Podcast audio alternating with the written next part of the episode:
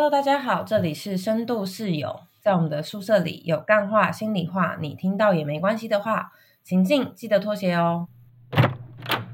好像近几年都开始有一个审议式的民主活动，就是它每一年都会有一个像是论坛的方式去讨论一个今年主要的重要议题，比如说像。一百一十年重要议题是心理健康，各个提案团队就会以心理健康这个主轴去讨论不同的分子题，比如说职场的心理健康、校园的心理健康，甚至是呃精神障碍者复归社会的这些心理健康等等的。呃，我上次参加的成果发表会呢，就是把这一年大家各个提案的团队找出的这些问题去跟部会讨论之后，那去分享说，哎，那部会怎么样回应？有没有哪一些地方是部会还可以再进？进一步，比如说他们其实应该有回应，但是还没有完整回应的地方，还可以再进一步讨论的。那成果发表会就是这个场合，然后甚至那天唐凤也有来哦。哦，所以等于有点像是一个用另外一种方式来了解，就是可能民间的民意，或者是民间各式各样的专业人员对某些议题的看法，然后政府吸收作为未来意见的一种参考。嗯，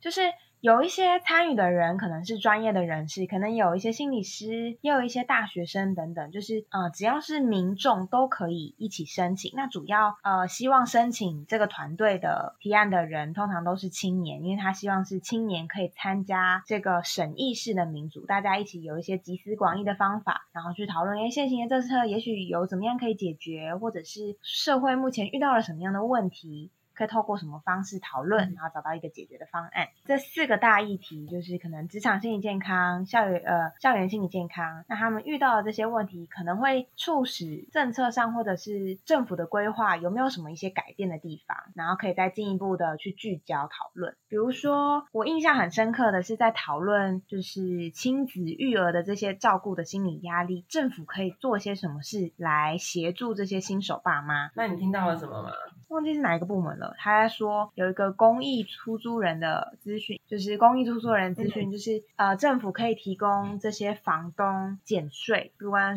不管是地价税或者是房屋税，那只要这些公益的出租人愿意让他的房屋是可以租给有需要的民众，比如说可能是低收入户或者是一般青年，就是需要有一些补助的青年，这个政策就可以同时让青年申请租屋的补贴，又可以让房东也有一些呃支出。的减免，我觉得就是可以协助到目前现在社会住宅其实不够用的这个问题，所以有点像是某一种程度上在实现居住正义这件事。对，因为毕竟就是现在的房租其实是真的很贵，嗯，就假设以一个普通大学生毕业，可能只有三十二 k，那他的租一个套房可能就要一万块了。大学生毕业应该不一定有三十二 k 吧？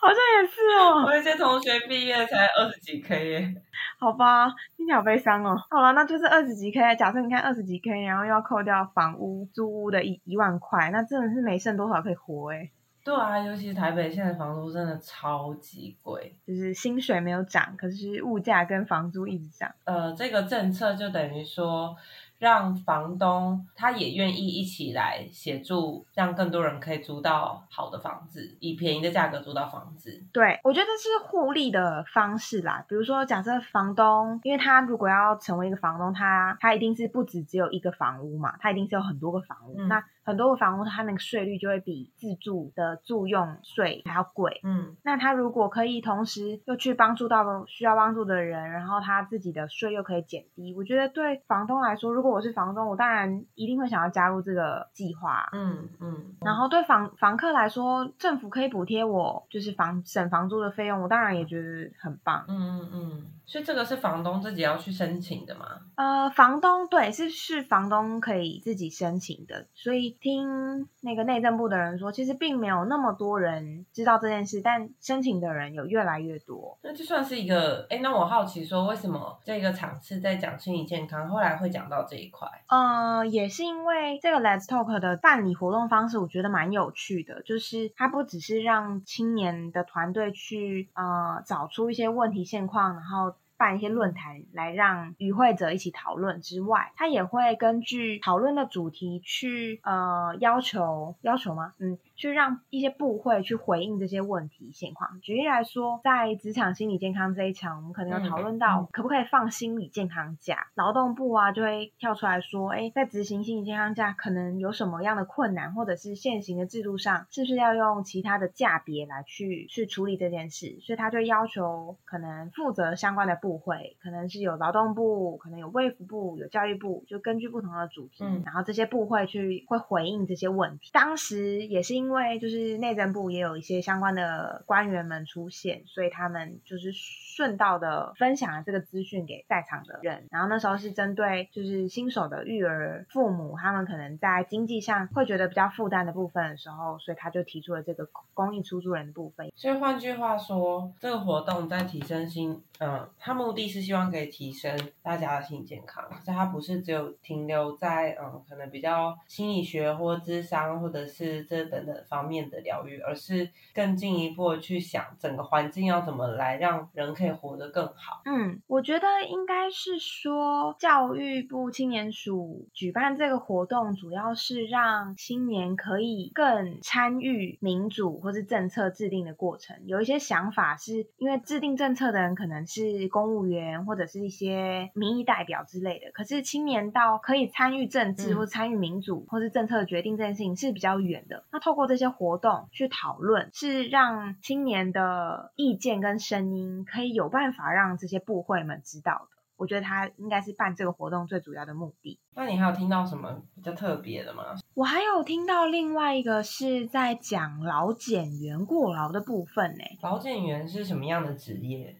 我那时候听到的时候还觉得很惊讶，说哈劳检员是什么？我之前打工的时候从来都没有遇过老检员啊，老检员是什么东东？就是其实好像不只是台湾，就是各国都会有所谓的老检员，就是其实这些老检员是去公司行号。去检查他们劳动的环境跟条件是不是有保障员工的权益，比如说，嗯，像是我们可能有看过一些移工，他们居住环境不是很 OK，或者他们工作环境其实太脏，或者太热，或者太怎么样不舒服，其实老检员都是占了。很大一部分的功劳，其实台湾也有很多的老检员，不过据说就是现在的老检员，就是我那时候有在就是 Q&A 里面看到有人 po 文说，台湾的老检员其实是约聘的制度，他其实并不是公务员，然后他经常会有过劳的状况，就是他们好像又加班时数不能，好像超过二十个小时不能报，还是怎么样，常常他们一个月加班的时数就是好像超过很多个很多个小时，然后让他们的流动率比较高。哦，所以连老劳育检员自己都过劳，那有老检员的老检员吗？对啊，其实应该是要维护老检员劳动条件的人呢。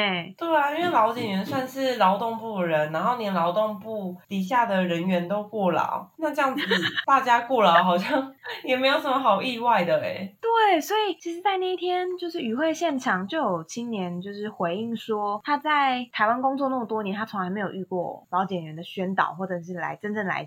就是检查劳动的环境，可是他在澳洲打工度假，他就才才一年，他就遇过了一次。然后我就在心想，对我其实也是这样，就是我在台湾有打工的时候，我都没有遇过。哎，我之前是听我爸说，他之前在公司上班的时候，嗯，会有老检员来。哦，可是来的时候就是有人去投诉的时候，什么意思？这是一个很变态的状况，就是说，嗯，平常是不会有老检员，然后平常大家也都是没有加班费的进行加班，嗯，然后可是如果今天有一个员工他受不了，他可能就打电话过去，老检员就会在那天过来查室这样子，嗯嗯，可是他们过来的时候是会跟你约好时间，比如说我们会在六月二十五号过去一趟去检查大家加班的状况哦。所以那一天，我爸就会特别早回家，然后问他为什么我要回家，他说：“哦，因为今天有人要来查我们是不是有人加班，所以我们就大家老板就跟我们说，我们不能再加班了，所以今天就是放大家提早回去休息。”所以他会事先通知公司，我今天要去检查。对，是很瞎，这太荒谬了吧！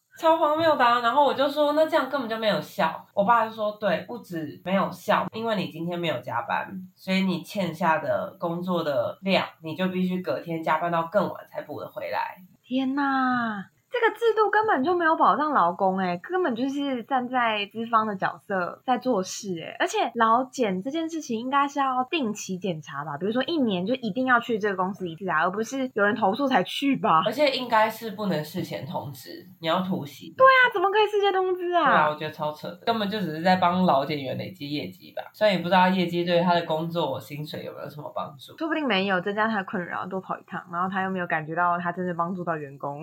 难怪劳检员会过劳，就是低成就感，然后薪水又不高。劳检员的劳动条件应该也需要改变诶，他应该可以成为一个公职或者什么，然后他应该要定期，比如说培训啊，或者是怎么样考核，让他是觉得真正可以帮助到这些员工的，不然就只是变成流于一个形式而已。那你觉得老检员要什么样的福利或者工作条件？我觉得他好歹应该也是一个公务人员吧。嗯，据说以前好像是啊，我看新闻上面是有写到说以前其实是，然后后来缩编之后就变成约聘制的。嗯，可是因为变了约聘制之后，有点像是人力变得这样讲有点悲伤，可是就有点像是免洗筷。哎，你今天做的太累了，你不做了，自然还是会有人来做。然后他们就要经历过很长一段，比如说先培训好了，然后这个人做了，然后过劳了离开，然后这新的。新血又进去，然后又又要需要培训时间，做的不上手，然后过劳，又要这样重复，周而复始。如果是一个公务员的制度，那他是不是可以，比如说他培训好了之后，他是就可以让他的寿命用的比较长的时间，然后甚至是他可以定量啊，比如说一个月他就是定期的劳检几次，在哪里，然后有一些哪些考核标准，比如说进到了这个公司，他需要视察是什么，比如说不能事先通知，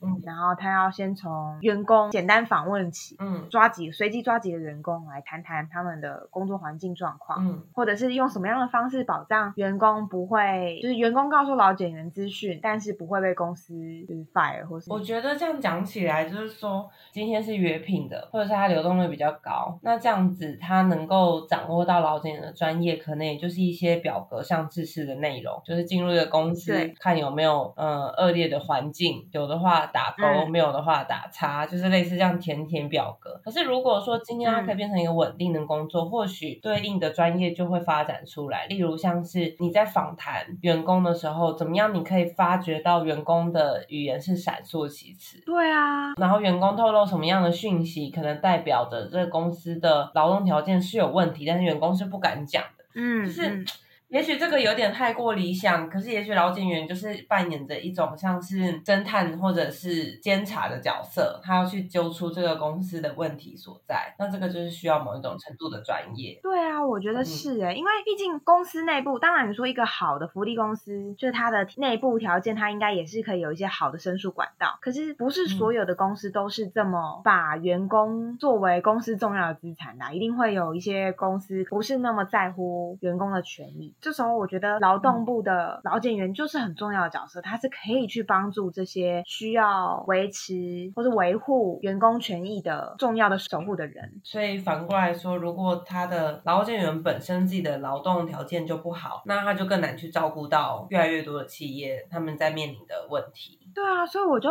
觉得很怪，为什么会缩编呢？就是 这是明明是一个很重要的角色，哎，就以台湾这么过劳的环境，就是亚洲过劳就是就是前几名吧，我猜，然后却没有就是好好的守护劳工权益，会让我有一种觉得劳动部好像是比较站在资方，这样子超没有意义。我记得很久以前，我小时候有一次看到一个新闻，他在那个好像是卫生局要去检查素食业者的素食业者的那个。食安吗？厨房的制作，对对对，食安。那次好像是他要去检查，他是先跟素食业者约好，说我今天要去检查你们的油炸食品或者是什么。热食的制作，所以那天素食业者就是把什么油也都换过啦，然后什么弄很，结果没有想到他当天去就说我们改了，我们要检查冰品。哇，很强哎！然后结果就抓到超多，什么大肠杆菌超标，什么什么细菌没有控制好，我觉得这才是正确的方式哎！你先通知人家，这有什么意义啊？真的，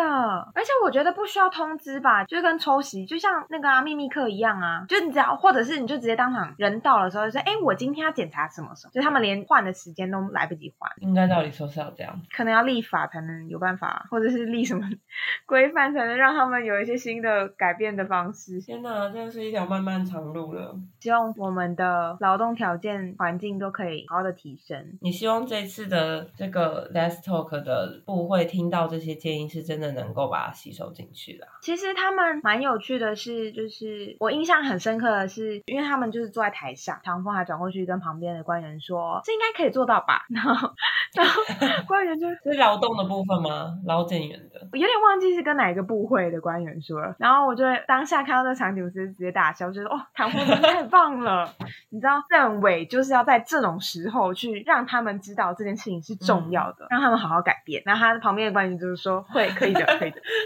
那感觉每一个那个建议提完以后，唐凤都要问一下，这应该可以做到吧？施一点压力，真的要施一点压力呀！我觉得蛮好的是，就是举办这场活动，让部会可以参与，让部会们也重视这件事情。然后在会等这些回应的部分，也会有直接列出来说，哦，嗯，部会有哪些地方是有完全回应、是有共识的，可以做的，然后哪一些是只有部分回应，其实还可以再去厘清和讨论。比如说像我刚刚说的心理健康假，可能其实，呃，劳动部就讲的蛮明白，他说其实是有点困难，因为那个就是真的需要修法，需要有很多的民意基础才能够推动这件事情。所以以现行的制度来说，他可能就真真的只能用特休或者是事假去处理这个这个跟心理健康有关。可是我记得好像不知道是在纽西兰还是在哪里，就是为了要促进心理健康，就是他就或者是一年一天吗？还是一个月一天？就是可以有一个心理健康假，就是你不需要说是什么原因。你就可以为了维护你的心理健康，你可以请一天假，那这样很好哎，就觉得很好，而且我觉得这是每一个人都会有的需求。我觉得那天官员们也让我有种感觉，觉得心理健康假跟病假是一样的，可是我觉得是不一样的。心理健康应该是更广，不是我今天生病了。所以我请心理健康假，而是我为了要维护我的心理健康，就不论就算我今天没有过得不好，或者是怎么样，我依然可以请这个假。因为请这个假就是预防我自己生病啊。对啊，我不要等到生病了再来请，生病前我就来请，这样子我就不会生病了。对啊，去智商这件事情，就是我觉得那天现场也有一种氛围，是去智商这件事情好像是我生病了我才要去智商，可是其实不是，我可以为了维护我的心理健康去智商，我去谈谈我的困扰，谈谈我生活的烦恼，这些都是可以。嗯，总而言之，就是我觉得这个